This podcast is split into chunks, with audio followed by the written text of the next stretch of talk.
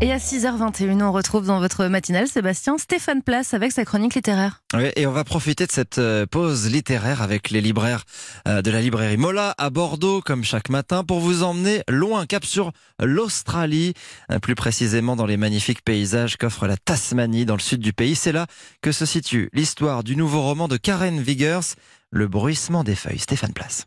Ce sont trois histoires qui s'entremêlent dans le sud de la Tasmanie, dans cette petite ville australienne où l'activité économique tourne principalement autour du commerce du bois. C'est là que vivent un garde forestier, un petit garçon, Max, victime de harcèlement à l'école, et Mickey, une jeune femme qui travaille comme serveuse dans le restaurant qu'elle tient avec son frère. Ce dernier domine totalement sa sœur, ne lui laisse aucune liberté. La Coupe du Monde lui cache aussi des choses, en particulier sur le plan financier, depuis la mort de leurs parents qui ont péri dans l'incendie de leur maison. Un récit qui parle d'amitié, d'oppression, d'émancipation dans un paysage exceptionnel au pied d'une forêt d'eucalyptus millénaire. Le bruissement des feuilles de Karen Viggers, un roman que vous conseille Anaïs Jacquemont, libraire chez Mola. Karen Viggers, elle nous vient d'Australie. Certains d'entre vous vont déjà la connaître pour avoir lu La mémoire des embruns, aussi adaptée euh, au cinéma. On va retrouver Léon, personnage euh, de La mémoire des embruns, dans ce nouveau texte.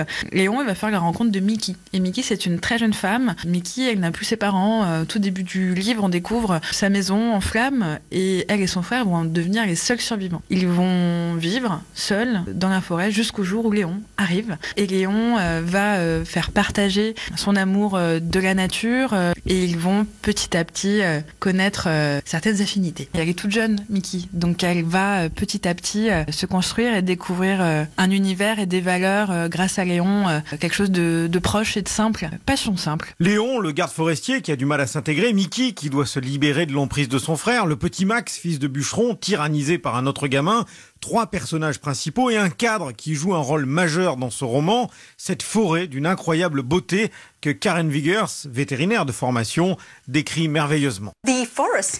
La forêt est également un personnage du roman. Quand je l'ai écrit, je voulais plonger les lecteurs dans ces belles forêts australiennes pour qu'ils puissent avoir une idée de ce que ça fait d'être là-bas, entouré de ces arbres magnifiques dressés vers le ciel, les plantes à fleurs les plus hautes du monde. Donc, euh, on peut sentir la forêt, le parfum mentholé des broussailles, et puis aussi, on peut entendre le bruissement des feuilles qui donne son titre au roman. Et dans le bruissement des feuilles, la question de la protection de la nature, de la déforestation est bien sûr omniprésente. Merci Stéphane Place. Le bruissement des feuilles, roman signé Karen Viggers, c'est aux éditions Les Escales.